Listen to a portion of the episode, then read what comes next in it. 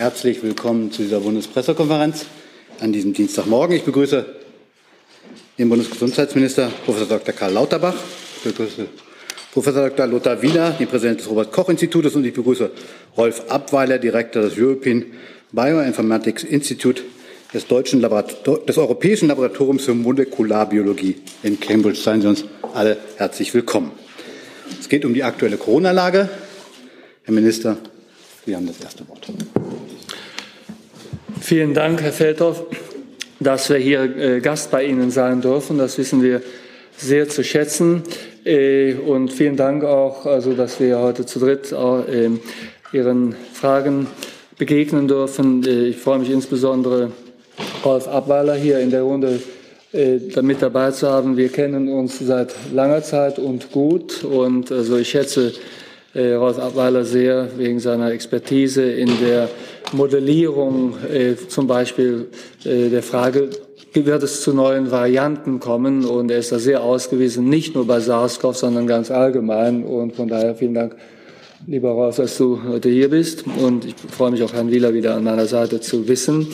Äh, ganz kurz, wie ist die Situation? Also wir sind in einer relativ schwierigen Situation.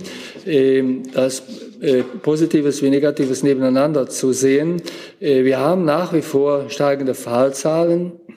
Wir haben auch eine also Hospitalisierungsrate, mit der wir nicht wirklich zufrieden sein können. Äh, die Lage ist noch nicht wirklich unter der Kontrolle. Auf der also positiven Seite ist es entwickelt sich ungefähr so, wie wir uns das, als wir die Maßnahmen, die jetzt noch gelten, beschlossen haben, erwartet hatten.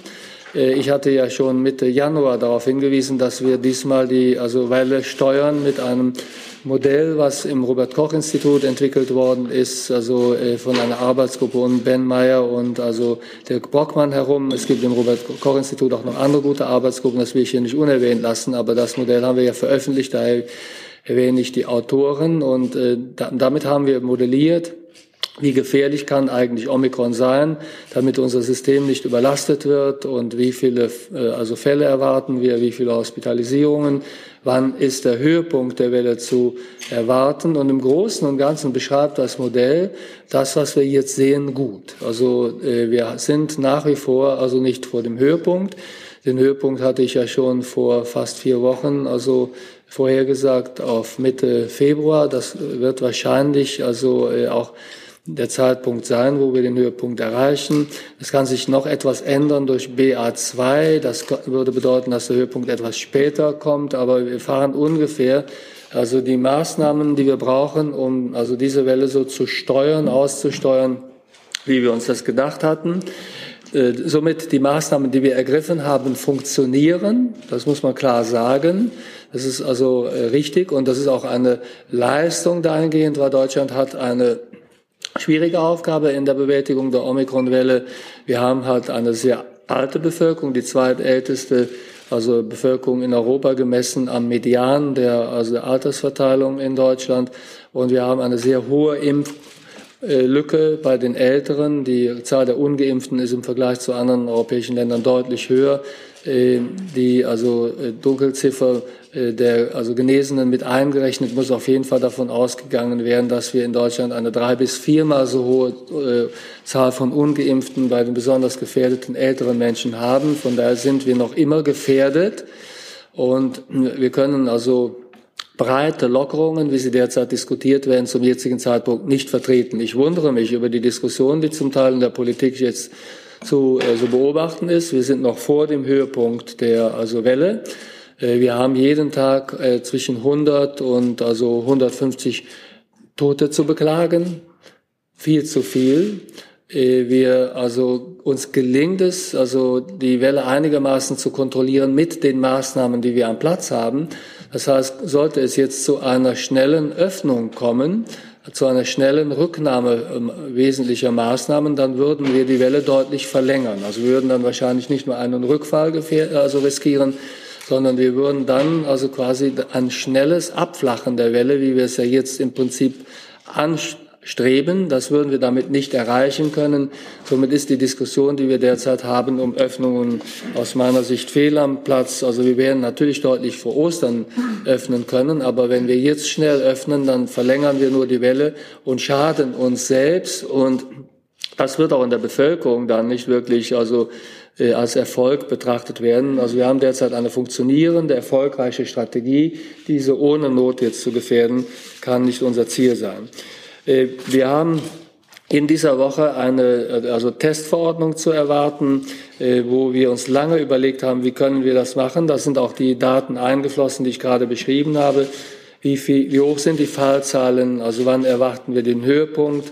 Wir haben die Zahl der PCRs noch einmal in Verbund mit den Laboranbietern also erhöhen können. Wir können derzeit ungefähr drei Millionen PCR-Tests pro Woche durchführen. Darüber hinaus können wir um die 350.000 äh, POCNAT-Tests pro Woche durchführen, sodass man auf ein Gesamtvolumen von also ähm, äh, Tests kommt, die also spezifisch über Nukleinsäure, die also Omikron-Variante und andere Varianten erfassen können, von ungefähr 3,3 Millionen. Äh, auf der Grundlage haben wir die Teststrategie uns noch einmal vorgenommen und kommen in dieser Woche mit einer Testverordnung, die wie folgt funktionieren wird. Es wird dabei bleiben, dass es eine Priorisierung geben wird für diejenigen, die in Pflegeeinrichtungen äh, arbeiten und im medizinischen System, wo Menschen gefährdet sind. Es wird auch eine Priorisierung geben für diejenigen, die selbst, also für den Eigenschutz besonders gefährdet sind wo eine medikamentöse Therapie notwendig ist, also wenn also die Diagnose gestellt wird, werden aber für jeden weiterhin einen PCR als bestätigenden Test bei Diagnose anbieten können. Das Verfahren wird so funktionieren, dass grundsätzlich ein Antigentest dafür die Voraussetzung ist, dass der PCR-Test gemacht werden kann. Das heißt, bei, einer, bei einem Verdachtsfall, beispielsweise Symptome oder Verdachtsfall aus anderen Gründen, wird zuerst ein Antigentest gemacht, ist der dann positiv, folgt dann der bestätigende PCR-Test. Und das wollen wir bei allen machen. Mit den Inzidenzen, die wir jetzt haben und die wir noch erwarten können, können wir das durchhalten. Somit hätten wir dann ein System, was auf der einen Seite sehr effizient ist, weil die PCRs werden dort eingesetzt, wo die äh, also Vortestwahrscheinlichkeit sehr hoch ist, dass ich ein positives Ergebnis bekomme. Es ist aber auch gleichzeitig ein sehr sicheres System, weil jeder, der infiziert ist, der weiß auch, dass er infiziert war, weil der PCR die Bestätigung ergeben hat. Somit ein effizientes, aber auch sicheres System, wo die Testverordnung in dieser Woche erfolgt. Wir sind also äh, sicher, dass wir damit auch die Bedürfnisse und Wünsche der Bevölkerung erfassen können, weil viele haben ja Sorge, dass sie, wenn sie die Diagnose bekommen, ohne PCR-Test nicht wirklich sicher sein können, ob sie infiziert sind, ja oder nein. Und daher werden wir das so vornehmen. Wo der Antigen-Test ausreicht, also alleinig ausreicht, ist bei der Freitestung. Das ist ja auch hier immer wieder vorgetragen worden, auch von Kollegen Drosten. Wir sind auch im Kontakt mit also, äh, also anderen Spezialisten. Äh, der also Antigen-Test ist bei der, äh, also beim im, im späten Verlauf einer Stadtgarten oder einer, also, in, also einer Infektion ist der Antigentest halt sehr gut, also festzustellen, ob jemand noch ansteckend ist, ja oder nein. Und da ist er in seiner Wertigkeit zum Teil dem PCR-Test überlegen, weil der PCR-Test hat dann zum Teil noch CT-Werte, die schwer über, also die schwer also auszuwerten sind. Somit ist hier der Gedanke, dass die Freitestung über den Antigentest kommt. Letztes Thema. Äh, Sie haben ja gestern verfolgt, dass also äh, Ministerpräsident Söder also in Aussicht gestellt hat, dass er die einrichtungsbezogene Impfpflicht in Bayern nicht also umsetzen will. Äh, er hat quasi also vorgetragen, dass er den Vollzug also nicht also durchführen möchte. Das entspricht einer Nichtumsetzung. Und wir haben dann auch also aus den Kreisen der CDU gehört, dass also der, also dass man so, dass wir als Bund sogar aufgefordert werden, die einrichtungsbezogene Impfpflicht noch einmal zu überdenken oder möglicherweise zurückzunehmen. Das halte ich für sehr problematisch. Also ich will erst mal darauf hinweisen, die einrichtungsbezogene Impfpflicht ist keine Schikane gegen das Personal, welches in diesen Einrichtungen arbeitet. Darum geht es nicht. Sondern uns geht es um den Schutz der dort den also Mitarbeitern anvertrauten Menschen. Jeder von uns bringt in Erinnerung, wie dramatisch die Probleme gewesen sind, als uns vor gut einem Jahr in diesen Einrichtungen sehr viele Menschen leider gestorben sind. Und also in den also Pflegeeinrichtungen, in den Einrichtungen der Eingliederungshilfe, aber auch wenn also in der Klinik große Operationen gemacht werden müssen. Ich spreche hier von der Chemotherapie zum Beispiel, die gemacht werden muss. Dann sind die Menschen besonders vulnerabel. Und es geht um den Schutz dieser vulnerablen Personen, denen wir quasi Sicherheit anbieten müssen. Es geht hier nicht um eine Maßnahme, wie wir uns überlegen, wie können wir das Leben der Pflegekräfte schwerer machen. Darum geht es nicht. Und also jetzt ist hier eine Situation entstanden, ohne dass neue Erkenntnisse also gekommen wären, wo wir sagen, uns ist, ich sage mal, der Protest gegen die einrichtungsbezogene Impfpflicht auch auf der Straße wichtiger als der Schutz der Menschen, die also hier hilflos auf eine gute Versorgung warten und nicht angesteckt werden dürfen. Das kann nicht die richtige Priorität sein. Erstens als Arzt kann ich sagen, ist das also äh, definitiv also nicht nachvollziehbar.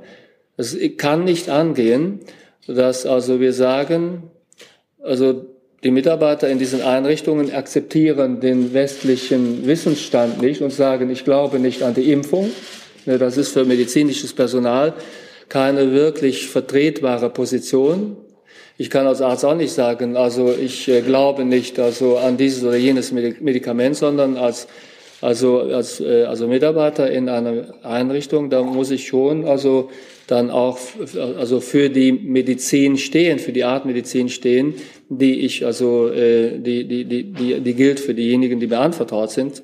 Zum einen und zum zweiten es ist auch, also äh, es gibt ein vollkommen falsches Signal. Also es gibt das Signal, als wenn uns der Protest gegen die allgemeine, gegen die einrichtungsbezogene Impfpflicht wichtiger wäre, dass wir diesen Protest verhindern wollen, als, als, die, als uns der Schutz dieser äh, Menschen bedeutsam ist. Und das, daher halte ich das für falsch. Es ist auch also für äh, die Politik insgesamt also sehr problematisch, weil es bedeutet ja, dass also die Gesetze gelten, aber also dass sie von Ministerpräsidenten nicht unbedingt umgesetzt werden müssen. Das ist natürlich auch eine Botschaft, die schwer zu vermitteln ist. Also wir verlangen seit vielen Monaten von den Menschen Einschränkungen, also die in ihre Grundfreiheiten hineingehen. Wir schließen also äh, wir schließen Diskotheken und Clubs.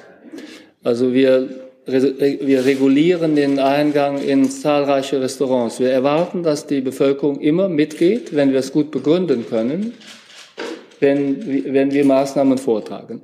Und jetzt macht es den Eindruck, als wenn dies für die Ministerpräsidenten möglicherweise nicht gelten würde. Das finde ich persönlich also ein sehr gefährliches Signal. Und daher also bin ich damit nicht glücklich und hoffe, dass wir da noch zu einer Lösung kommen, äh, die also die einrichtungsbezogene Impfpflicht dann doch noch entsprechend umsetzt. Hi, hier ist Tyler, ich filme das Ganze. Hier ist Thilo, ich äh, stelle dir die Fragen. Hier ist Hans, ich achte aufs Protokoll und stelle fest, wir sind unter drei. Heimliche Info nur für euch. Gar nicht so heimlich, kann man in den Infos lesen, wie man uns unterstützen kann. Nämlich per PayPal oder Überweisung. Weiter geht's. Vielen Dank, Herr Minister. Herr Lauter, äh, Herr Wiener. Ja, guten Morgen, meine Damen und Herren. Ich bin optimistisch, dass wir die Omikron-Welle bald überstanden haben, auch wenn der Höhepunkt der Welle noch nicht erreicht ist. Wir sind bislang vergleichsweise gut durch diesen Sturm gesteuert und wir lernen dabei auch immer mehr über Omikron. In den letzten sieben Tagen sind rund 1,2 Millionen Fälle ans Robert-Koch-Institut übermittelt worden. Das sind etwa zehn Prozent aller Fälle, die bislang in dieser ganzen Pandemie in Deutschland registriert wurden. Wir sehen inzwischen auch Anstiege bei den Hospitalisierungen. Glücklicherweise ist dieser Anstieg trotz der hohen Fallzahlen bislang noch vergleichsweise gering. Die Intensivstationen sind aber nach wie vor belastet. Dort werden aktuell rund 2400 Covid-19-Patientinnen und Patienten behandelt. Wir müssen weiter beobachten, wie sich die Situation auf den Intensivstationen entwickelt und auch wie sich die Zahl der Covid-Toten entwickelt. Was zeigen uns diese Entwicklungen und wie sind sie zu bewerten? So erstens, der Anteil der Menschen, die schwer an Omikron erkranken, ist geringer als bei Delta. Darauf haben Daten aus anderen Ländern bereits hingewiesen und das sehen wir jetzt auch in unserem eigenen Land. Bei den ungeimpften ist der Anteil der Hospitalisierten mit Delta insgesamt fast doppelt so hoch wie bei denen, die mit Omikron infiziert sind. In der Gruppe der über 80-Jährigen werden etwa drei von zehn der Omikron-Infizierten hospitalisiert. Im Vergleich dazu sind es bei den Delta-Infizierten etwa fünf von zehn. Zweitens zeigen die Daten auch, wie gut eine vollständige Impfung beziehungsweise die Auffrischung vor schweren Verläufen und vor Todesfällen schützt. Wir wissen, dass Omikron den Immunschutz besser umgehen kann und dass sich auch viele Geimpfte mit Omikron infizieren. Aber wenn Geimpfte, Aufgefrischte oder Genesene erkranken, dann erkranken sie in den allermeisten Fällen eben weniger schwer. Die Auffrischimpfung schützt deutlich vor einem Krankenhausaufenthalt. Besonders ausgeprägt ist dieser Effekt in der Gruppe der über 80-Jährigen, also denen, die ja mit am anfälligsten sind in unserer Gesellschaft. Unsere Daten zeigen ein deutlich höheres Risiko für eine schwere Covid-19-Erkrankung bei ungeimpften Mitmenschen. Und diese Beobachtung, meine Damen und Herren, die gilt für alle Altersgruppen. Drittens, die gängigen Maßnahmen wie Abstand halten, Maske tragen, Lüften, Hygiene, die wirken natürlich auch bei Omikron. Wenn sich nicht so viele Menschen daran halten würden, und hier nochmal mein ausdrücklicher Dank an die Solidarität unserer Mitmenschen in unserem Land, dann wären die Fallzahlen innerhalb kurzer Zeit noch viel rasanter gestiegen. Das muss man einfach wissen. All diesen Aspekten ist es zu verdanken, dass Kliniken angesichts dieser extrem hohen Fallzahlen zwar stark belastet, aber eben nicht völlig überlastet sind. Und was wir bei der Bewertung der momentanen Situation aber wirklich auch immer vor Augen haben müssen, ist, dass zurzeit nach wie vor hauptsächlich jüngere Menschen erkranken. Und die erkranken ja in der Regel nicht so schwer wie ältere und Hochaltrige. Die Inzidenzen bei den Älteren steigen erst allmählich wieder an und wir können im Moment noch nicht genau abschätzen, wie stark diese Gruppe denn betroffen sein wird und wie die Omikron-Infektionen bei dieser Gruppe verlaufen. Auch die Zahl der Todesfälle, sie ist im Moment rückläufig, könnte noch einmal ansteigen, wenn eine größere Zahl von Omikron-Infizierten schwer erkrankt. Schauen Sie in Nachbarländer wie Dänemark, Vereintes Königreich, Schweden, Frankreich. Was mir nicht nur im Hinblick auf Omikron Sorge macht, ist, dass es bei den über 60-Jährigen immer noch viele Ungeimpfte gibt. Dabei ist und bleibt die Impfung der beste und sicherste Weg der Immunität zum Schutz vor der Covid-19-Erkrankung. Und wenn Sie geimpft sind, dann denken Sie bitte auch immer daran, die Auffrischimpfung zu nehmen. Bitte denken Sie auch daran, dass SARS-CoV-2 nicht mehr verschwinden wird, dass auch weiterhin neue Varianten auftreten werden. Tatsächlich stehen wir vor einem Wendepunkt. Diese Phase der Pandemie ist ganz anders als vor zwei Jahren. Wir kennen das Virus deutlich besser. Wir haben in großen Teilen der Bevölkerung eine Grundimmunität und wir kennen die Maßnahmen, die uns wirksam schützen. Als nationales Public Health Institut hat unser Robert Koch Institut die Gesundheit der ganzen Bevölkerung im Blick. Aber auch in der jetzigen Phase der Pandemie ist der Schutz der besonders verletzlichen Gruppen für uns von herausragender Bedeutung. Zu dieser Gruppe gehören die Alten und die Vorerkrankten, die ein erhöhtes Risiko für einen schweren Verlauf haben. Aber auch die Kinder, die meistens dem Virus ohne Immunität ausgesetzt werden. Die meisten Kinder werden die Infektion gut überstehen. Dennoch besteht eine gewisse Unsicherheit und man kann nicht vorhersagen, wer wie betroffen sein wird. Und auch bezüglich der Langzeitfolgen Long-Covid gibt es immer noch Unklarheiten. Daher gilt im Moment weiterhin, je langsamer sich SARS-CoV-2 ausbreitet und je mehr Menschen können sich noch impfen lassen in der Zeit, desto besser schützen wir die uns am wichtigsten mit sind. Das sind nämlich die verletzlichen Mitmenschen. Aber wir schützen natürlich auch die kritischen Infrastrukturen. Das hatten wir hier auch schon äh, deutlich ausgeführt. In wenigen Wochen haben wir die Omikron-Welle überstanden. Bleiben wir ruhig und achtsam und aufmerksam. Und dann können wir uns entspannt auf Ostern freuen. Vielen Dank, Herr Wieler. Herr Abweiler. Ja, guten Morgen, meine Damen und Herren. Ich bin gebeten worden, einige Bemerkungen zur Entwicklung der SARS-CoV-2-Varianten in die Diskussion einfließen zu lassen. Bis heute sind weltweit Millionen von SARS-CoV-2-Genomen sequenziert worden, die die laufende Veränderung des Virus im Detail beschrieben haben und zur Entdeckung von mehr als 1000 Varianten geführt haben. Etwa ein Dutzend davon sind als besorgniserregend oder als zu beobachten klassifiziert worden. Jetzt schon mal meine Kernaussage. Das ist, dass weitere Varianten, die sich stark von den existierenden unterscheiden werden, auftreten werden. Je mehr Menschen weltweit nicht geimpft sind, desto mehr Infektionen und umso rascher entwickeln sich neue besorgniserregende Varianten. Daher brauchen wir eine rasche Impfung der Weltbevölkerung mit hochwirksamen Impfstoffen.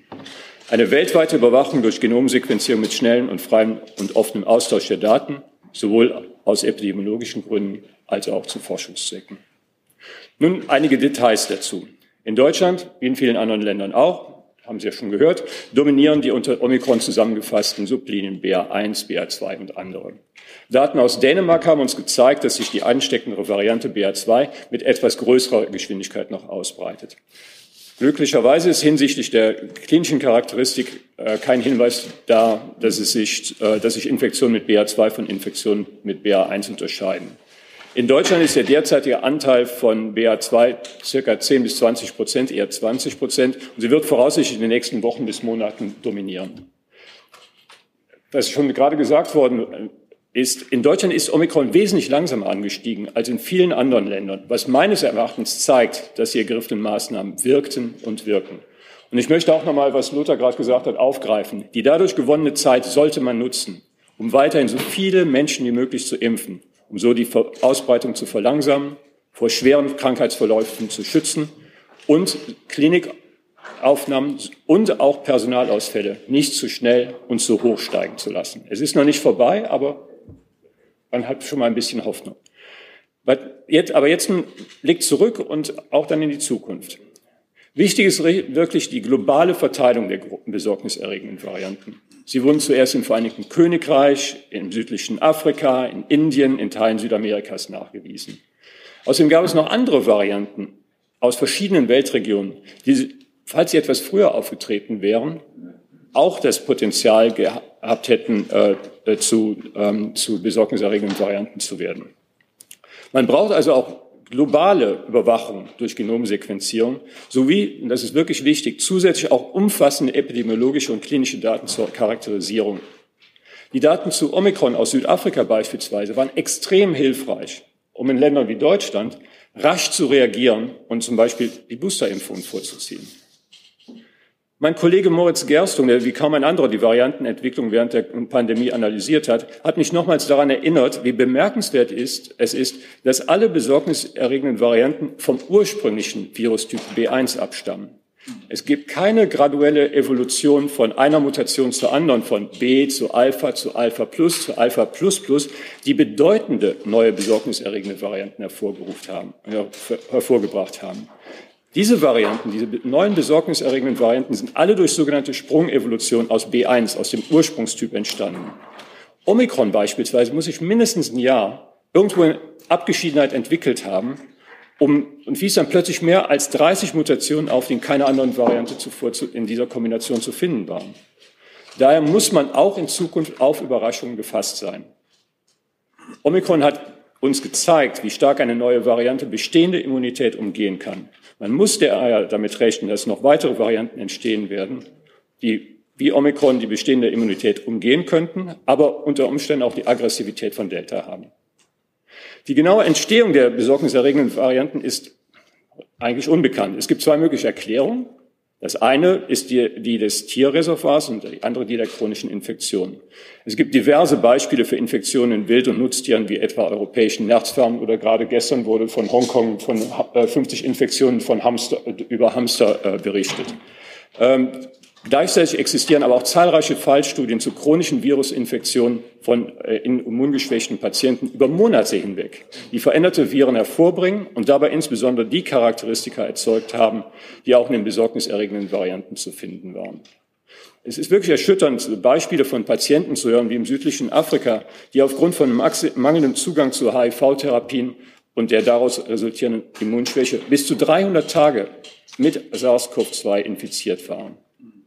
Man muss daher nicht nur über den weltweiten Zugang zu Impfungen und Therapien gegen SARS-CoV-2 nachdenken, sondern auch über breitere globale Gesundheitsfürsorge. Nur wenn wir global denken und helfen, die Gesundheitsfürsorge in allen Ländern entscheidend zu verbessern, dann können wir die Entstehung neuer besorgniserregender Varianten zurückdrängen. Es ist absolut sicher, äh, richtig zu sagen, keiner ist auf diesem Planeten sicher, wenn nicht alle auf diesem Planeten sicher sind. Abschließend möchte ich noch mal kurz anmerken, wie wichtig gute Programme zur Überwachung durch Genomsequenzierung und die Verknüpfung mit epidemiologischen und klinischen Daten sind. Wir zitieren oft Studien aus dem Vereinigten Königreich oder aus Dänemark. Da diese solche guten Programme haben, Zum einen, weil dort zentral sequenziert und analysiert wird, aber andererseits haben diese Länder auch ein Datenschutzverständnis, das es erlaubt, die viralen Sequenzen mit epidemiologischen, klinischen und genetischen Daten zu verknüpfen. Und dadurch steigt der Gegenwert der Sequenzierung sowie der anderen Datenerhebungen immens. Dänische Wissenschaftler haben beispielsweise eine große Studie veröffentlicht, die uns gezeigt haben, dass die Ansteckungsrate von BA2 in Haushalten deutlich erhöht ist. Solche Forschungsarbeiten sind leider in Deutschland schlicht und ergreifend nicht möglich und viel Potenzial, das in Deutschland existiert, wird nicht genutzt. Ganz zum Abschluss noch mal meine Kernaussagen. Weitere Varianten werden auftreten und die Erfahrung lehrt, dass man auf Überraschungen gefasst sein muss. Umso mehr Menschen weltweit nicht geimpft sind und infiziert werden, umso eher entstehen neue besorgniserregende Varianten. Daher brauchen wir eine rasche Impfung der Weltbevölkerung sowie eine globale Überwachung durch Genomsequenzierung mit schnellem, freien und offenen Austausch der Daten. Vielen Dank. Vielen Dank. Die erste Frage geht an Herrn Jung.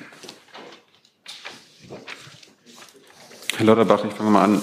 Ähm, eine politische Frage. Haben Ihnen die FDP-Kabinettskollegen eigentlich schon einen besseren RKI-Präsidenten vorgeschlagen oder warum sägen die am Stuhl von Herrn Wieler oder wieder, wie nehmen Sie das wahr? Lachen Sie darüber? Ich beantworte vielleicht den politischen Teil. Also Herr Wieler hat mein volles Vertrauen. Er sitzt ja auch erneut hier und ähm, die also äh, FDP, das lasse ich unkommentiert.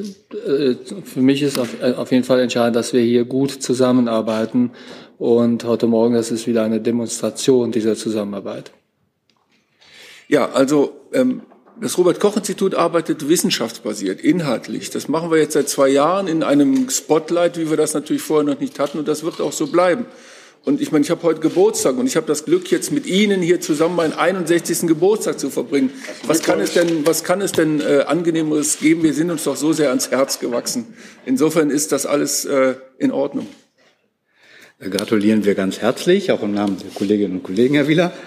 Ähm, ich will mal eine Frage. Ich habe noch eine Nachfrage. Also eine Nachfrage, Entschuldigung. Aber, aber ist es so schlau, dass jetzt einfach die Diskussion laufen zu lassen, dass Sie das nicht kommentieren wollen? Weil hier geht es ja nicht um irgendwelche FDP-Aussagen, sondern das kommt ja aus Ihrem Kabinett. Und sprechen Sie jetzt nur Sie, Herrn Wieder, das Vertrauen aus oder gilt das dann für die gesamte Bundesregierung? Also ich lasse das ja nicht laufen, sondern ich habe ja Ihre Frage beantwortet. Also und mehr ist dazu nicht zu sagen. Und äh, dass also auch andere Regierungsmitglieder Herrn Wieler das Vertrauen ausgesprochen hat, muss ich ja hier nicht wiederholen. Aber soweit äh, unsere Belange von heute betroffen sind, wird es ja wahrscheinlich auf mich am meisten ankommen. Und ich habe mich ja schon klar geäußert. Ich will eine Frage zusammenfassen, die mehrere Kolleginnen und Kollegen online gestellt haben, die Sie auch angesprochen haben, äh, der Fall Bayern und die einrichtungsbezogene Impfpflicht. Äh, Sie haben gesagt, was Sie davon halten. Die Frage, die jetzt anschließend kommt von mehreren Kolleginnen und Kollegen, wie gehen Sie damit um? Was machen Sie gegen sozusagen das Land Bayern in Anführungsstrichen? Wird es zu einer, wie von Ihnen angekündigten, einheitlichen Anwendungsverordnung kommen? Zunächst einmal, ich mache hier nicht etwas gegen jemanden, sondern äh, wir arbeiten für die Menschen, die uns anvertraut sind. Und das Gesetz gilt ja. Wir werden natürlich weiterhin mit der Gesundheitsministerkonferenz und auch mit einzelnen Ländern also an äh, Instrumenten arbeiten, womit wir die Umsetzung äh, unterstützen können. Das haben wir ja zum Teil schon gemacht. Zum Beispiel das FAQ-Instrument wird ja sehr viel genutzt, was wir dazu entwickelt haben. Und also ähm, wir also stehen den Ländern auch jederzeit zur Verfügung, also weitergehende Hilfeleistungen ähm, zu entwickeln. Äh, die also Gesundheitsministerkonferenz hat sich ja ganz klar zur einrichtungsbezogenen Impfpflicht bekannt. Das gleiche also äh, gilt auch also für die Ministerpräsidenten in anderer also also in anderer Runde oder also äh, in der Vergangenheit. Das Gesetz gilt und wir werden mit allen daran arbeiten, äh, Umsetzungsmöglichkeiten zu erleichtern. Aber ich muss mal, ich will es mal so sagen, es muss auch wirklich ein Wille da sein, das Gesetz umzusetzen. Was also nicht geht, ist, dass man also jetzt so tut, als wenn es die Umsetzungs, also Probleme wären, die uns hier im Weg stehen, sondern man muss ja die Dinge auch beim Namen nennen. Das ist eine unbeliebte Vollzugsmaßnahme. äh, die dazu führt, dass in einigen also Bundesländern äh, zumindest zeitweise auch Personal also äh, möglicherweise ausfällt. Das macht niemand gerne. Und diesem Konflikt also will man offenbar ausweichen, weil man glaubt, die, die Omikron-Variante ist so harmlos, dass man das nicht mehr braucht. Das ist scheint ja das zu sein, worum es hier geht. Dass man sich überlegt hat, also die Omikron-Variante erlaubt es uns, das also beschlossene Gesetz nicht umzusetzen. Und davor warne ich eben also aus zwei Gründen. Zum einen ist das eine Fehleinschätzung der Omikron-Variante die für ältere Menschen oder für Menschen mit also immunsupprimierter Situation durchweg sehr gefährlich ist. Also somit gibt es das Medizin nicht, nicht her. Und zum Zweiten gibt es auch noch ein vollkommen falsches Signal, weil wir damit also den Eindruck machen, wir wären politisch erpressbar. Gibt es, will ich das präzisieren darf, gibt es ein Durchsetzungsinstrument des Bundes gegenüber den Ländern? Nein, gibt es nicht. Also der Vollzug ist also Länderaufgabe und also wir also äh, können Hilfestellungen anbieten, wo sie von uns verlangt ist. Äh, also beispielsweise, wenn es aus Bayern also die Frage käme, können wir eine also Musterbenachrichtigung entwickeln, mit der beispielsweise die Gesundheitsämter dann also die Betroffenen anschreiben und so weiter und so fort. Das können wir sehr gerne machen. Oder gibt es also äh, beispielsweise äh, den, die Anfrage an uns, also äh, wo kann so etwas in der Überprüfung ausgelagert werden, damit die Gesundheitsämter nicht überfordert sind? Da können wir auch gerne helfen. Also wir können wirklich mit allem helfen, aber ganz konkrete Anfragen habe ich wieder aus Bayern äh, noch von der CDU bisher gesehen. Es ist offensichtlich so, dass man sich hier von dem Gesetz verabschieden will und das ist falsch, weil Omikron ist noch lange nicht zu Ende. Und gerade wenn wir lockern wollen, dann kann es durchaus sein, dass die Fallzahlen zunächst einmal gerade bei den Älteren wieder steigen. Die haben ja bisher sehr gut geschützt. Das ist ja ein Punkt, auf den Herr Wieler gerade noch einmal hingewiesen hat, wofür ich dankbar bin. Und ähm, wir können auch, äh, Rolf Abweiler hat es beschrieben, andere äh, Varianten auch sehr kurzfristig nicht ausschließen. Somit ist es einfach leichtfertig, also das Gesetz jetzt nicht anzuwenden. Herr Jessen. Herr Lauterbach, Sie sind einer der direkten Adressaten des Brandbriefs der Initiative Wir werden laut, die von Schülervertretungen aus der gesamten Republik darauf aufmerksam macht, dass Schülerinnen und Schüler, Schüler zu den besonders Betroffenen der Pandemie zählen. Ähm, erste Frage, teilen Sie äh, die Analyse, die dort äh, festgeschrieben wird? Und zweitens, haben Sie Vertreter der Initiative bereits zu Gesprächen eingeladen oder werden Sie das noch tun? Fangen wir mit dem letzten Punkt äh, an. Ich kann mir sehr gut also vorstellen, dass ich mit den äh, Vertretern der Initiative spreche. Wie Sie alle wissen, war ich an einer Corona-unabhängigen Erkältung profanerweise in der letzten Woche äh, erkrankt, so dass ich also solche Gespräche nicht also führen konnte. Habe ich im Homeoffice gearbeitet. Und also die Inhalte sind mir also zum Teil vertraut. Ich bin ja auch also Vater einer Teenager-Tochter und also äh, weiß, wie die Situation ist. Daher ist also die, ist die Beschreibung also das, dessen, was also äh, da vorgetragen wird, das ist nicht falsch, das ist ganz klar. Weise aber auch immer wieder darauf hin, ich vertrete hier wirklich alles, was ich gut beeinflussen kann. Aber zum Teil also muss man auch offen sein. Also die Schulpolitik und somit der Schutz äh, gerade von Kindern und jungen Menschen ist natürlich also für den Bund kaum möglich. Wir können dort helfen, wo wir helfen können. Äh, beispielsweise haben wir die also Quarantänedauer und Isolationsdauer. Da haben wir Empfehlungen gemacht, das auf fünf Tage zu begrenzen. Ich erwähne, also ich trage auch selbst regelmäßig, obwohl ich es gar nicht müsste, die Studienlage vor, wie bedeutsam tatsächlich Masken, FFP2-Masken im Unterricht sind und so weiter. Aber die schnelle Antwort, also ich finde die, Anlie die Anliegen der Initiative im Großen und Ganzen gut vorgetragen, nachvollziehbar könnte mir gut vorstellen, dass ich da also auch mal ein Gespräch führe mit Repräsentanten und also äh, weise aber darauf hin, im Großen und Ganzen ist der Schutz unserer Schüler und der jungen Menschen äh, Landessache und kommunale Sache. Nachfrage, die Initiative oder die Petition wird unterstützt von Wissenschaftlern, auch von solchen, die Sie gelobt haben, zum Beispiel äh, die Professoren Brockmann oder Meyer-Hermann. Äh, Herr Lauterbach, Herr Wieler, können Sie sich auch als Personen vorstellen, ebenfalls diese Initiative zu unterstützen, wie das Ihre Kollegen und Kolleginnen tun? Also ich kann das also natürlich nicht, also weil das ist ja eine äh, Initiative, die sich mit Forderungen an die Politik wendet und also ich äh, bin noch nicht an dem Punkt, dass ich bereit bin, Forderungen an mich selbst zu artikulieren.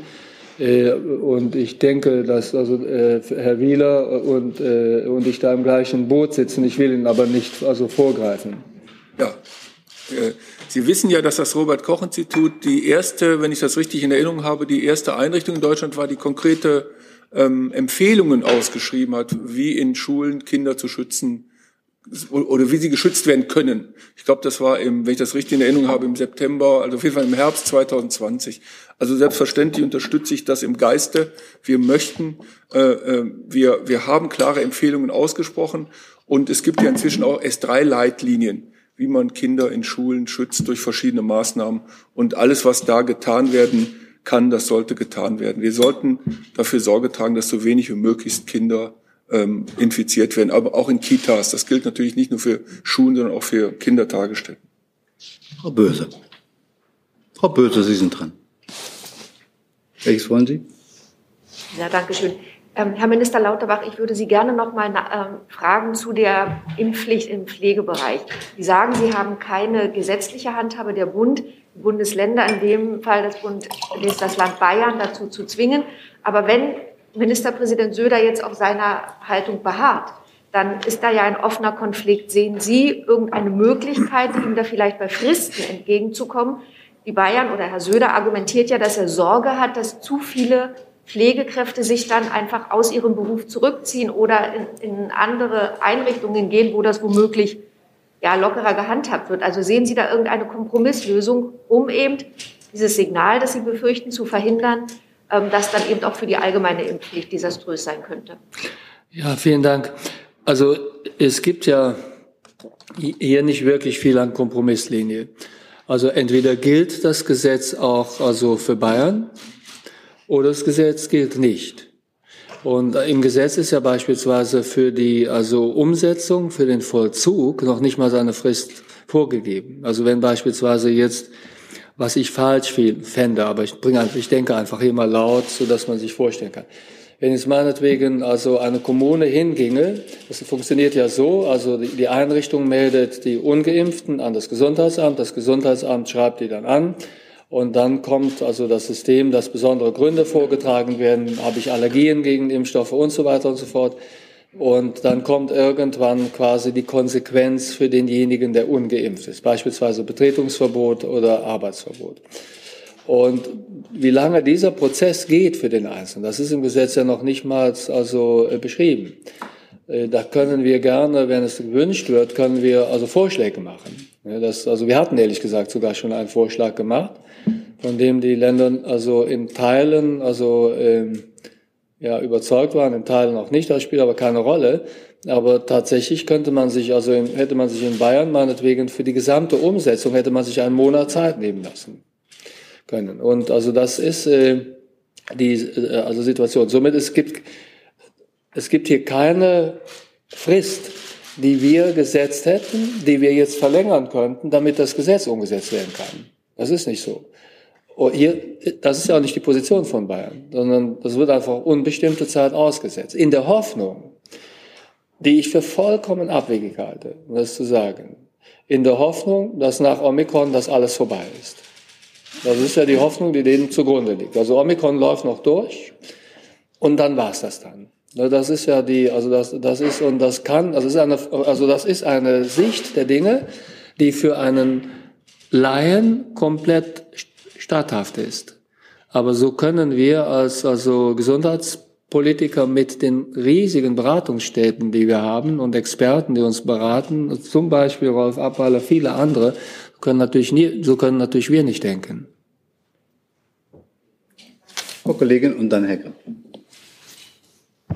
Enrique Rosbach, Süddeutsche Zeitung. Herr Lauterbach, haben Sie denn mit Herrn Söder schon selbst gesprochen und was bedeutet das ähm, für die allgemeine Impfpflicht, die ja noch viel umstrittener ist und deren Durchführung ja dadurch vielleicht auch in weite Ferne äh, gerückt ist. Und wenn Sie erlauben, Herr Wieler, eine kleine Frage an Sie. Sie sagten, man solle die Maßnahmen beibehalten, weil man eben die besonders Verletzlichen noch weiterhin schützen müsse. Aber offensichtlich will sich ja ein Teil dieser Verletzlichen selbst hartnäckig nicht schützen. Wie lange kann man das noch aufrechterhalten? Also ich habe mit Herrn Söder bisher noch nicht gesprochen. Ich schließe das aber nicht aus, weil ich mit ihm eigentlich im guten, direkten Kontakt immer war. Und ich bin gestern einfach von der, also ich nenne es jetzt mal Botschaft, äh, überrascht worden.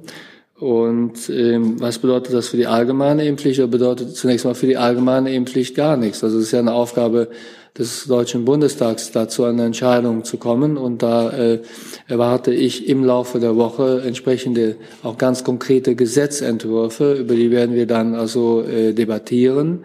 Und auch der Zeitrahmen, also der Debatte ist also nicht gefährdet. Von daher glaube ich nach wie vor, dass wir also das Ziel, was wir uns hier vorgenommen haben, schaffen können, dass wir die Omikron-Welle gut meistern mit möglichst also wenigen schweren Fällen und wenig Todesfällen äh, bei einer, sagen wir mal, Strategie, wo man nachher darauf blicken kann, kann sagen, das hat funktioniert und dass wir also einen Rückfall mit anderen Varianten oder Omikron im Herbst durch die allgemeine Impfpflicht verhindern. Ja, also ähm, wir, wir haben uns ja angewöhnt, das ist auch sehr klug, dass man wirklich auf die Informationen schaut, die man hat, bevor man dann die entsprechenden Maßnahmen ähm, hochfährt oder runterfährt. Wir reden über wenige Wochen nach unserer Vorstellung, ganz einfach, weil wir ja diesen Peak der Omikron-Welle erwarten. Wir haben immer noch eine gewisse Unsicherheit und das ist der Punkt, wo ich eben alle bitten kann, nur diese, diese Zeit noch äh, quasi äh, ähm, auch auszuhalten. Wir haben noch Unsicherheit, wie das sein wird, wie viele Menschen von den alten Hochaltigen werden im Krankenhaus sein. Wir haben jetzt so eine leichte Trendumkehr, dass auf den Intensivbetten die Zahlen wieder steigen. Das müssen wir erstmal beobachten.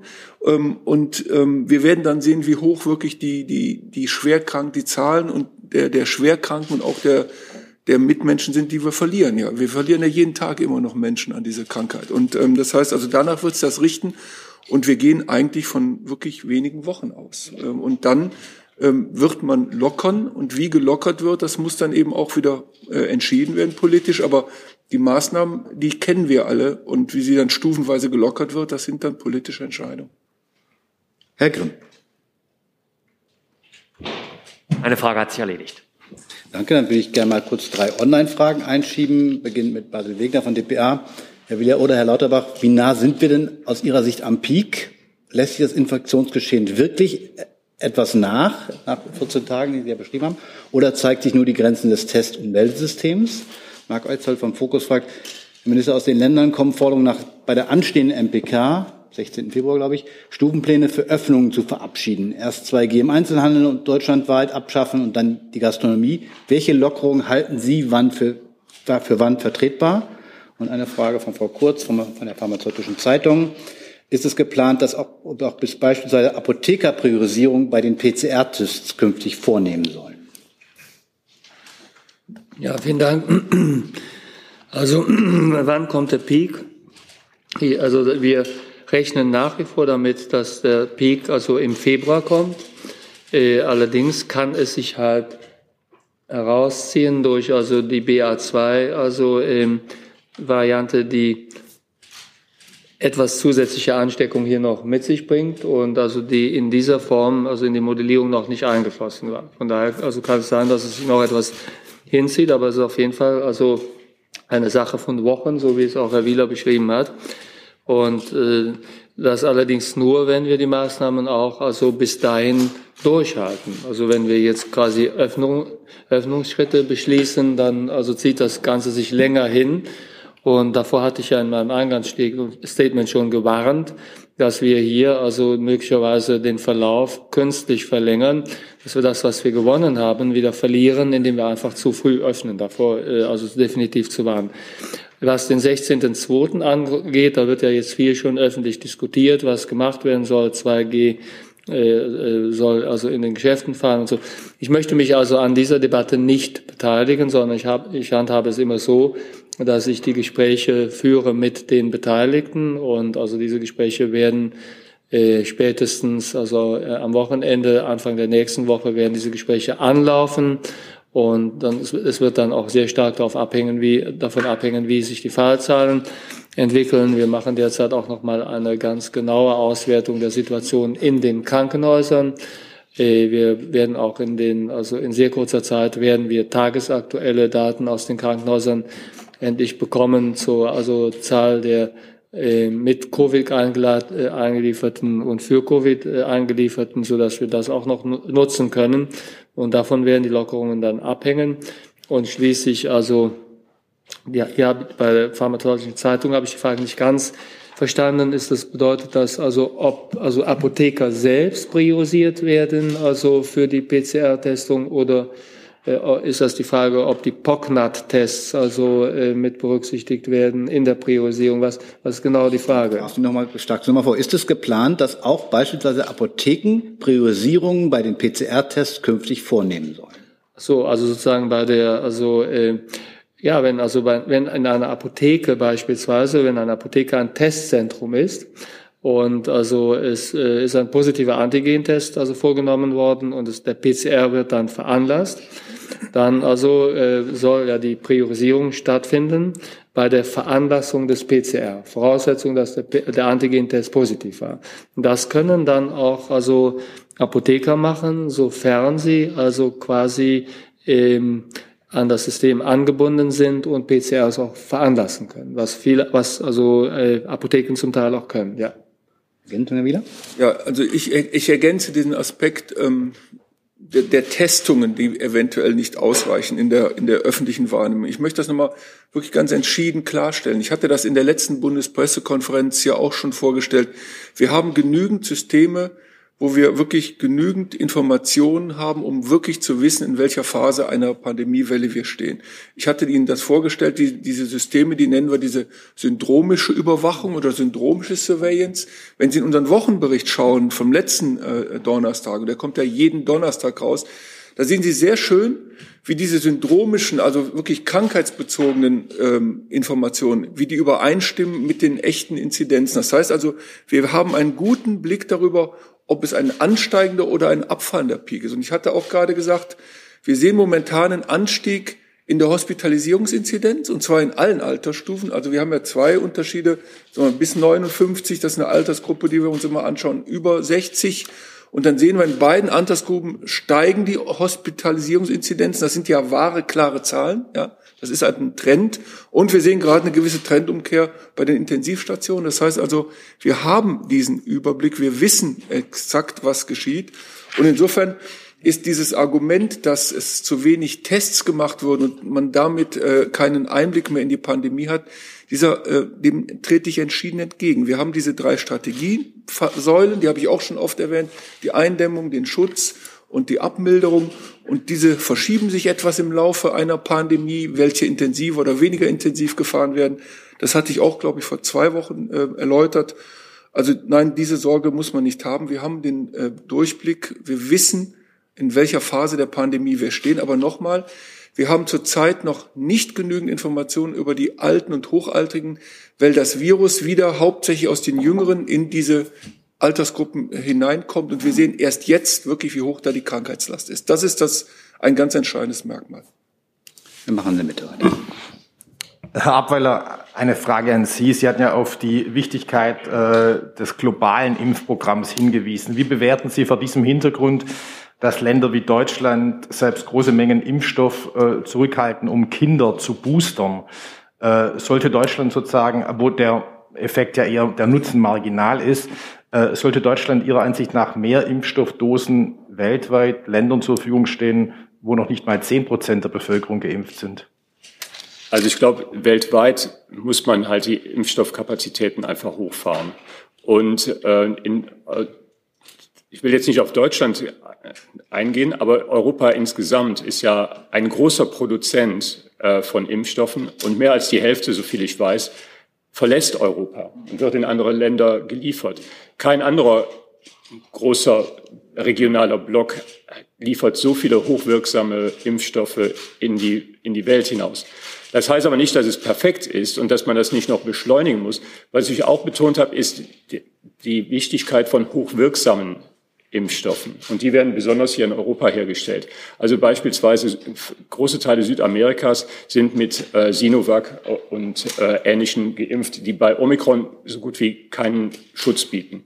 Das, das, da kann man aktiv gegensteuern, indem man halt hilft, dass noch mehr Impfstoffe produziert werden und schnell äh, geliefert werden und äh, zu großer Impfraten in diesen Ländern führt.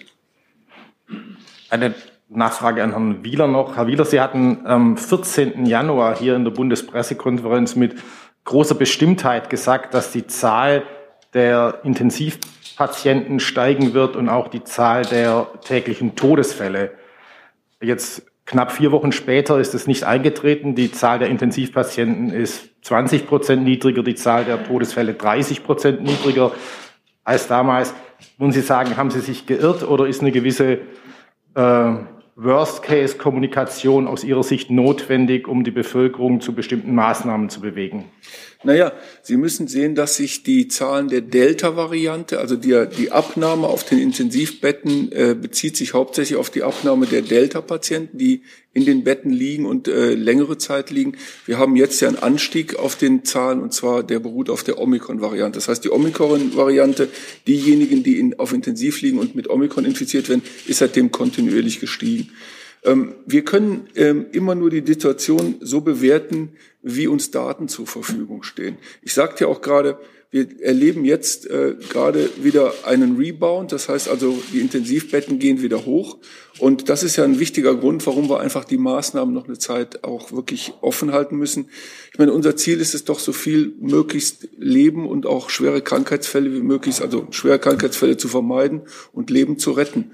Und ich denke, da ist es am äh, wichtigsten, wenn man die Fakten, die einem zur Hand liegt, entsprechend auswertet.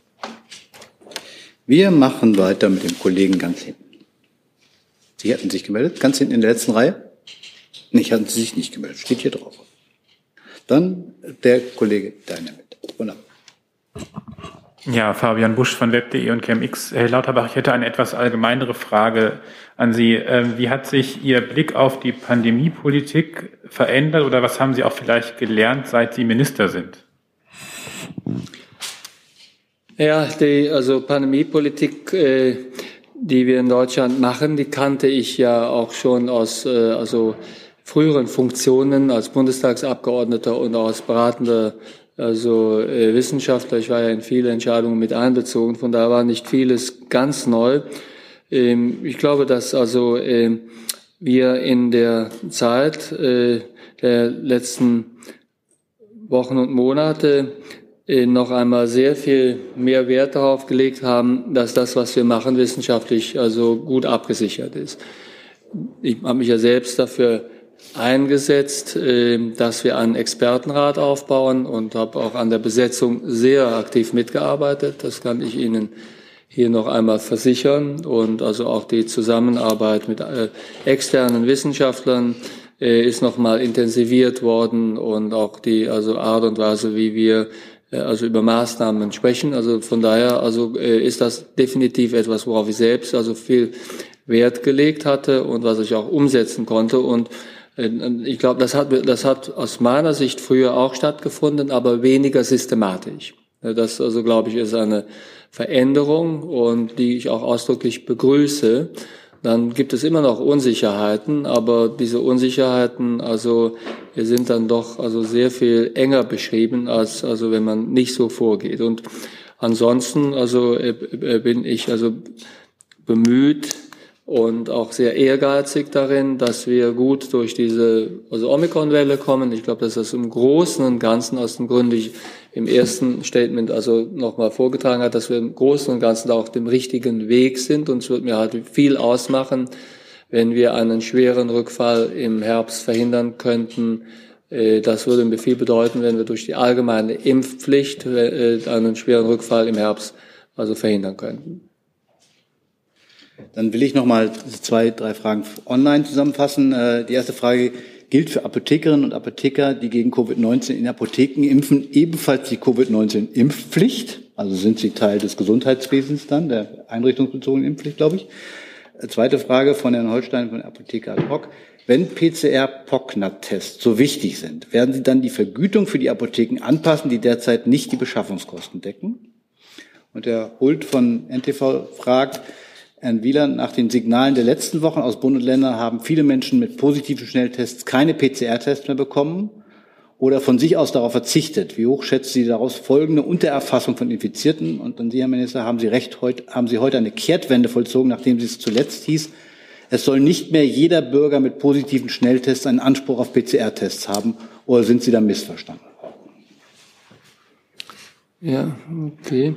Fangen wir mit den Apothekern an. Also der Apotheker ist natürlich somit weiterhin kein also äh, klassischer medizinischer Leistungserbringer und fällt somit nicht unter die Impfpflicht, wobei ich allerdings fest davon ausgehe, dass die Apotheker also äh, sich äh, also freiwillig impfen und wir da keine, also dass wir da kein Vollzugsproblem haben. Ähm, der zweite Teil der Frage? War der zu den Bocknatz-Test und den Achso, die Bocknatz-Test, genau. Also wir arbeiten an einer Erhöhung der Vergütung. Mein Eindruck ist der, dass die also Vergütung derzeit nicht kostendeckend ist und wir sind diesbezüglich also mit dem Bundesfinanzministerium sind wir im engen Austausch, äh, dass wir da also zu einer Lösung hinkommen. Und ich beantworte die letzte Frage dann gleich mit. Also äh, ist das eine Kehrtwende, dass dann doch der Anspruch auf den PCR bestehen bleibt, weil ich also in der Vergangenheit vorgetragen hatte, dass dieser Anspruch nicht mehr gedeckt sei durch die Zahl der PCRs, die wir haben.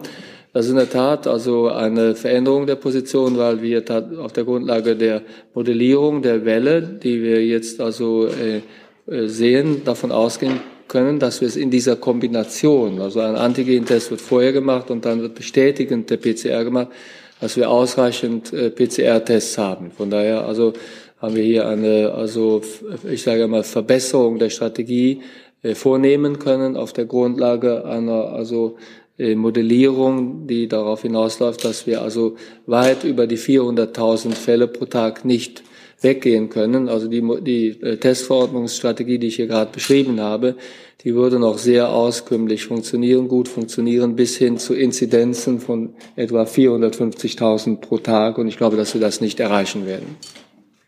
Ja, die Untererfassung nimmt ähm, in allen Ländern natürlich zu. Je höher die ähm, Infektionsraten sind, da gibt es eine Menge Gründe dafür. Ähm, das ist nicht nur der Grund, dass die Tests, äh, dass die Tests nicht mehr so viele der Infektionen erfassen, sondern es gibt natürlich auch einfach die Gründe, dass gerade bei Omikron, wo es ja einige oder mehr milde Verläufe geht als bei anderen, dass dort auch einfach nicht mehr getestet wird und die Menschen auch entsprechend selber ähm, zu Hause bleiben, in, in Isolation gehen. Ähm, diese Untererfassung, die berechnen wir dadurch, dass wir eben serologische Studien durchführen. Ich ich bin mir nicht sicher, ob ich die äh, Studien, die wir alle durchführen, hier mal vorgestellt habe. Eine Studie, die führen wir zusammen mit dem sozioepidemischen, äh, sozioepidemiologischen Panel durch. Und ähm, das ist eine sehr, sehr äh, gute Stichprobe, die eine hohe Repräsentativität hat. Die wird gerade im Moment auch durchgeführt und äh, ich, ich gehe mal davon aus, dass wir nach Ostern wissen, äh, wie hoch die Untererfassung gewesen ist. Ähm, und dann haben wir auch einen guten Einblick dahin, wie viele Menschen in unserem Land denn schon Kontakt mit dem Virus hatten. Das ist natürlich wichtig, äh, gerade wenn wir uns dann auf den Herbst vorbereiten. Wir wissen ja, dass im Herbst sicher äh, wieder mehr Fälle auftauchen, auch mit anderen Atemwegsinfektionen. Und dann ist natürlich ganz gut zu wissen, wie hoch ist denn eine gewisse Immunität in der Bevölkerung. Das wird dann mit modelliert. Ähm, das, das glaube ich, sind die wichtigsten Informationen. Ich, ich sage aber nochmal, dadurch, dass wir diese syndromische Überwachung haben, sehen wir, was an Krankheitslast wirklich dort ist. Das reicht aus, um äh, das abschätzen zu können. Liebe Kollegen, wir sind etwas drüber über unsere Zeit. Ich habe noch drei Fragen hier auf der Liste und eine Frage online, die würde ich gerne noch machen. Wir fangen in der Mitte an, dann Herr Jung, dann Herr Jessen und eine Online-Frage und dann werden wir auch am Ende. Bitte schön.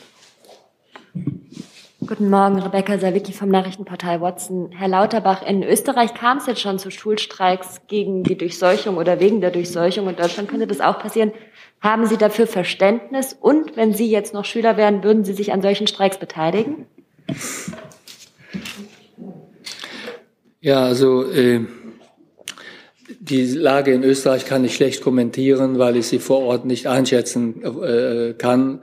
Und ob ich mich selbst an einem solchen Streik beteiligen würde, das glaube ich äh, eher nicht. Aber äh, da will ich auch kein Vorbild für irgendjemanden sein. Das würde auch nichts zur Sache tun. Aber ich kann tatsächlich die Situation in Österreich nicht gut ähm, beurteilen. Es ist durchweg verständlich, dass gerade Kinder und äh, junge Erwachsene also mit der Situation im Moment nicht zufrieden sein können. Das muss man klar so sagen, weil die Fallzahlen sind also äh, nicht vertretbar, sind sehr hoch. Der Schutz scheint nicht also in dem Maße zu funktionieren, wie er funktionieren müsste. Und äh, wir wissen ja auch, dass es bei Kindern zu längeren Verläufen kommen kann. Somit also ist das eine Situation, die man nicht beschönigen darf und ähm, die wir ernst nehmen. Herr Jung. Herr Peuler, ich habe nochmal eine persönliche Frage an Sie, weil Sie ja darauf hingewiesen haben, dass keiner auf dem Plan Planeten sicher ist, wenn nicht alle auf dem Planeten sicher äh, sind. Äh, mir geht es um die Patentfreigabe für die Impfstoffe. Wie stehen Sie dazu? Die Bundesregierung mit Hilfe der EU schützt ja lieber die Pharmaindustrie, statt die Patente freizugeben, wie von der WHO, der WTO, den Großteil der Welt und auch der USA gefordert. Ärzte ohne Grenzen und weitere NGOs haben mir auch aufgezeigt, dass es über 100 Standorte in Asien, Lateinamerika und Afrika aktuell schon gibt, die sofort mRNA-Impfstoffe äh, produzieren könnten. Ähm, finden Sie die Haltung der Bundesregierung, die Patentfreigabe zu blockieren, richtig? Also die, die Frage der Patentfreigabe ist eine sehr interessante, weil einerseits wäre es natürlich sehr schön, wenn man äh, möglichst viel äh, Impfstoffe produzieren kann. Das ist auf jeden Fall ein, ein Ziel. Ob das durch die Patentfreigabe passieren würde, ist umstritten. Ein, aber was Sie vielleicht auch wissen, ist, dass ähm, es Bestrebungen gibt, halt Impfstoffproduktion auch von modernen mRNA-Impfstoffen aufzuziehen, ohne Patente zu verletzen. In Südafrika ist gerade so eine, ähm, äh, eine Produktion angelaufen. Und es gibt auch ja Bestrebungen der ganzen Unternehmen äh, über Lizenzierung, die äh, Produktionsstandorte zu vergrößern. Ich glaube, da ist noch viel Potenzial drin. Und ähm, ich kann beide Seiten der Debatte verstehen. Ich weiß nicht, wer in diesem Fall genau die besseren Argumente hat. Aber es ist auf jeden Fall wichtig, sowohl äh, die Impfstoffproduktion zu erhöhen an hochwirksamen äh, Impfstoffen und die weltweit zur Verfügung zu stellen, aber auch, und das möchte ich auch nochmal betonen, es ist nicht, es sind nicht nur die Impfstoffe, es ist nicht nur SARS-CoV-2, es ist die globale Gesundheitsfürsorge. Solange es immun- äh, und geschwächte Patienten gibt, die auch dann SARS-CoV-2 kriegen, besteht immer die Gefahr, dass daraus neue besorgniserregende Varianten entstehen. Und wir müssen die Gesundheitsfürsorge weltweit äh, äh, verbessern. Die sogenannten Neglected Tropical Diseases müssen weltweit wirklich mal äh, angegangen werden, nicht nur von, von der Gates Stiftung oder dem Wellcome Trust, sondern von äh, den äh, entwickelten Nationen, um solche Probleme zurückzudrängen. Herr Jessen.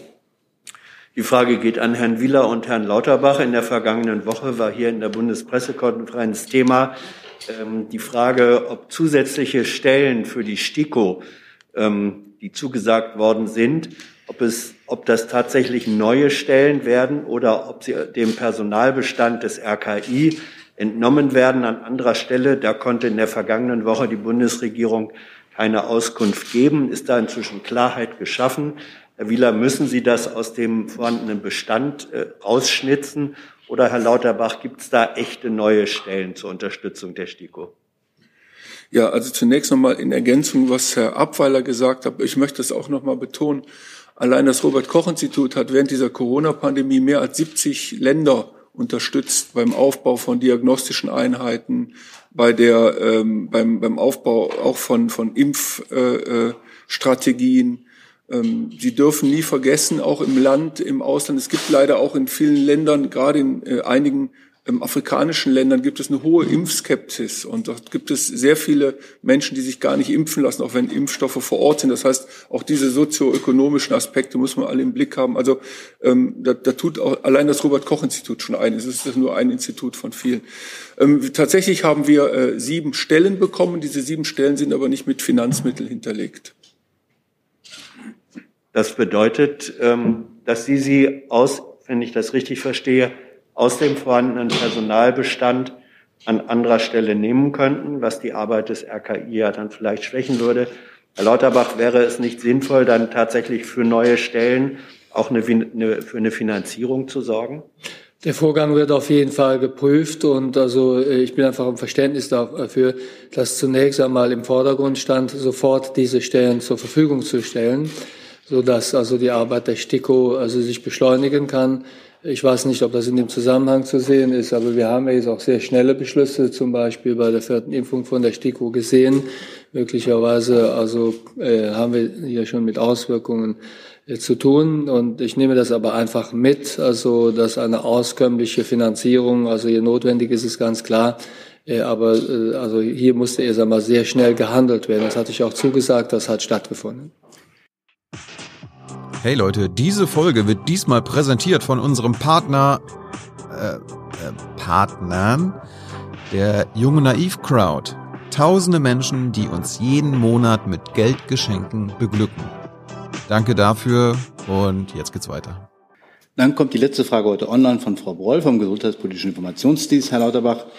Da die Variantenbildung zwar zurückgedrängt werden kann, aber sich doch immer wieder in immunsupprimentierten Personen oder in der Tierwelt ereignen kann, ist daraus nicht dann die Konsequenz, dass das Monitoring und das jährliche Ergreifen von Maßnahmen auch nie mehr enden wird.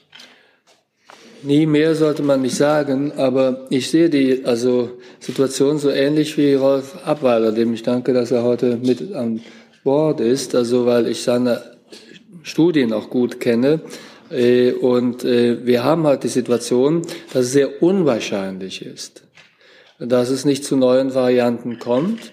Und es ist auch sehr unwahrscheinlich, dass neue Varianten immer harmloser sind als die Varianten, die es gab. Dafür gibt es überhaupt keinen leider muss man sagen, überhaupt keinen, also virologisch-epidemiologischen Grund. Und also das, was äh, Herr Abweiler eben in den Vordergrund gestellt hat, was er leider sich nicht vorstellen kann, aber es ist tatsächlich so, also die Varianten, also die bauen nicht aufeinander auf, sondern die kommen aus der Ursprungsvariante und werden immer noch von dort weggeschossen. Und von viele von diesen Varianten, mit denen wir es möglicherweise noch zu tun bekommen, die gibt es bereits. Die sind irgendwo in, also Menschen schon, also in der Weiterentwicklung, äh, die, die werden schon von irgendjemandem, der vielleicht immunsupprimiert ist, also getragen, vielleicht sogar in Tieren. Somit also ist also das noch leider, muss man sagen, nicht zu Ende.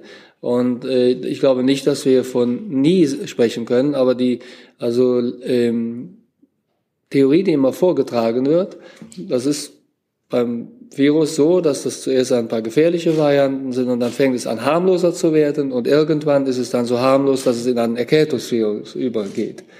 Das ist leider zu schön, um wahr zu sein und hat wenig, also hat wenig Fundament, ist leider so.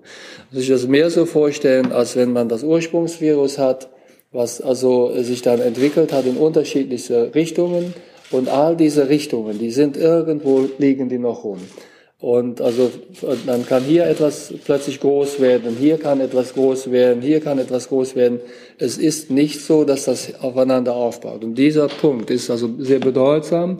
Äh, und ich glaube, da teilen wir auch die Einschätzung, dass darin die Gefahr liegt. Daher ist etwas wie äh, äh, Rolf Appeyers Team macht, also wofür ich mich in Deutschland auch schon also vor längerer Zeit eingesetzt hat, also was ja auch mit dem Robert Koch Institut zusammen also gemacht wird, dass man überwacht, ob es neue Varianten gibt. Das ist von größter Bedeutung. Das ist von allergrößter Bedeutung und auch, dass diese Information kostenfrei zur Verfügung steht als Public Use File. Also das ist also äh, etwas, was wir über Jahre hinweg noch benötigen werden, über viele Jahre hinweg. Darf ich noch ein, ein, eine Sache ergänzen? Der Herr Minister hat es schon diesen Teil wirklich gut beschrieben, aber ich möchte auch darauf hinweisen, es gibt ja auch die Notwendigkeit, dass wir vorbereitet sind auf weitere Pandemien, die passieren werden. Und ich möchte nur auf einen, auf einen Artikel, der letzte Woche in Nature erschienen, worden, äh, erschienen ist, hinweisen und der dann mit einem Artikel, äh, Kommentar dazu in Science in dem ähm, Wissenschaftler hingegangen sind, haben einfach mal alle öffentlich verfügbaren Daten, Rohdaten, Genomdaten nach RNA-Viren durchsucht. Und sie hatten Zehntausende, ich glaube 130.000 neue RNA-Viren gefunden, die noch nicht beschrieben waren. Das war sozusagen Beifang von anderen Studien ein sekundär benutzen von schon vorhandenen Forschungsdaten. Darunter waren etliche Coronaviren, beispielsweise 30 äh, neue ähm, äh, Verwandte von Hepatitis Delta. All, all diese all diese Viren äh, und viele, die wir gar nicht kannten bisher, haben alle das, äh, das Risiko, dass sich aus sowas, aus Zoonosen dann auch wieder neue Pandemien entwickeln können. Und da müssen wir darauf vorbereitet sein. Und da gibt es halt Maßnahmen wie genomische Überwachung, die nicht nur für, für Viren wichtig ist, auch für Tuberkulose, für antimikrobielle Resistenzen und so weiter. Die Überwachung der, der, ähm, der Genomsequenzen in Kläranlagen ist ein super Frühwarnsystem, das man halt weiter ausbauen kann. Wir hoffen alle, dass die Lehren, die wir jetzt gezogen haben aus der jetzigen Krise, wirklich rübergebracht werden in eine neue Generation von Public Health äh, Monitoring, äh, das weltweit verknüpft ist. Also man kann auch wirklich manchmal aus einer Krise lernen und ich hoffe, wir werden das tun. Vielen Dank, Herr Minister, meine Herren. Danke Ihnen und schließe die Pressekonferenz.